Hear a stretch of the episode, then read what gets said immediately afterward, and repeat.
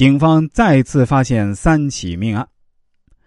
正当警方紧锣密鼓的对孙和平一伙展开调查时，当涂县又接连发生两起命案。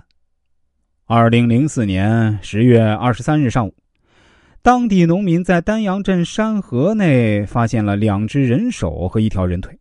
警方经过大量走访调查，确认死者为孤直镇的黄墩村的王继孝，死亡时间在一个星期前。没过几天，十月二十六号，已经失踪三天的。茶湾矿石经销公司经理兼粘土箱企业管理办公室副主任朱玉珍的尸体在当涂县护河镇万山中被发现。朱被人勒死，胸口还有一处刀伤。很显然，这又是一起恶性杀人案。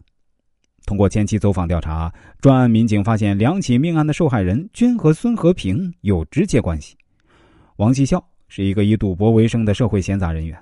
据王继孝老婆杨某叙述，因为躲赌债，十月三号下午，王继孝在其家中被其好友孙和平和外号叫“黑皮”的陈兆春开车接走，后隐藏于南京市丹阳镇宁阳旅社和当涂县丹阳镇一出租房内。王继孝所住的旅社和出租房都是孙和平安排的。期间，杨某还到王所隐藏的出租房内住了几天。十月十六号下午五点，王继孝给杨某打电话，两人就此失去了联系。经侦查员再三询问，杨说出了王继孝在芜湖有一个姘头肖某，并说那天他还收到肖某转发给王继孝又发给肖的打情骂俏的短信。很快，侦查员在芜湖找到了肖某。肖某交代，他和王继孝是在二零零三年五月嫖娼时认识的。时间久了，两人产生了感情。王要肖做他的情人，并许诺以后娶她。后来，王继孝老婆杨某知道了这件事儿上门把肖痛打一顿，并经常打电话骂他。他也经常打电话气王继孝老婆。问及最近给王继孝老婆发短信是怎么回事肖某说：十月十六号以后，他每天都能收到王继孝发来的短信，内容呢是些荤段子。为了气他老婆，他就把王继孝发他的短信转发给他老婆。但他拨打王继孝手机时，不是关机就是不接电话，他也觉得奇怪。专案组分析认为，十六号以后，王继孝应该是死了。以他名义发的短信，显然是凶手所为，目的是制造王继孝仍然活在人世的假象，以迷惑其家人，防止其家人向公安机关报案。这个人不仅知道王的隐私。知道其姘头的电话，还知道王的老婆和姘头之间经常吵架的事儿，所以凶手一定跟王继孝非常熟悉。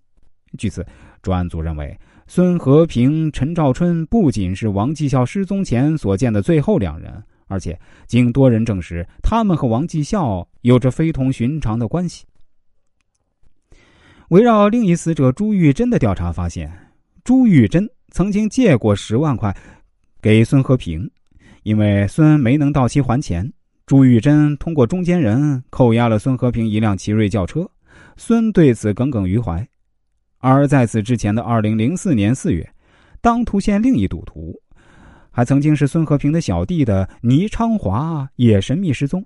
最后一个和倪见面和第一个到公安局报案的却是孙和平。所有线索焦点集中在孙和平一人身上。十月二十九号。安徽省公安厅紧急召开会议，研究部署该案侦查工作。会上确定南陵刘敏失踪案、巢湖周继三失踪案、当涂倪昌华失踪案和王继孝、朱玉珍被杀等五起案件并案侦查，并且初步认定当涂县以孙和平为首的犯罪团伙是主要幕后黑手。公安厅副厅长陈小平任此案总指挥。刑警总队总队长于振恩任副总指挥，马鞍山、芜湖、巢湖三市公安局局长为第一责任人。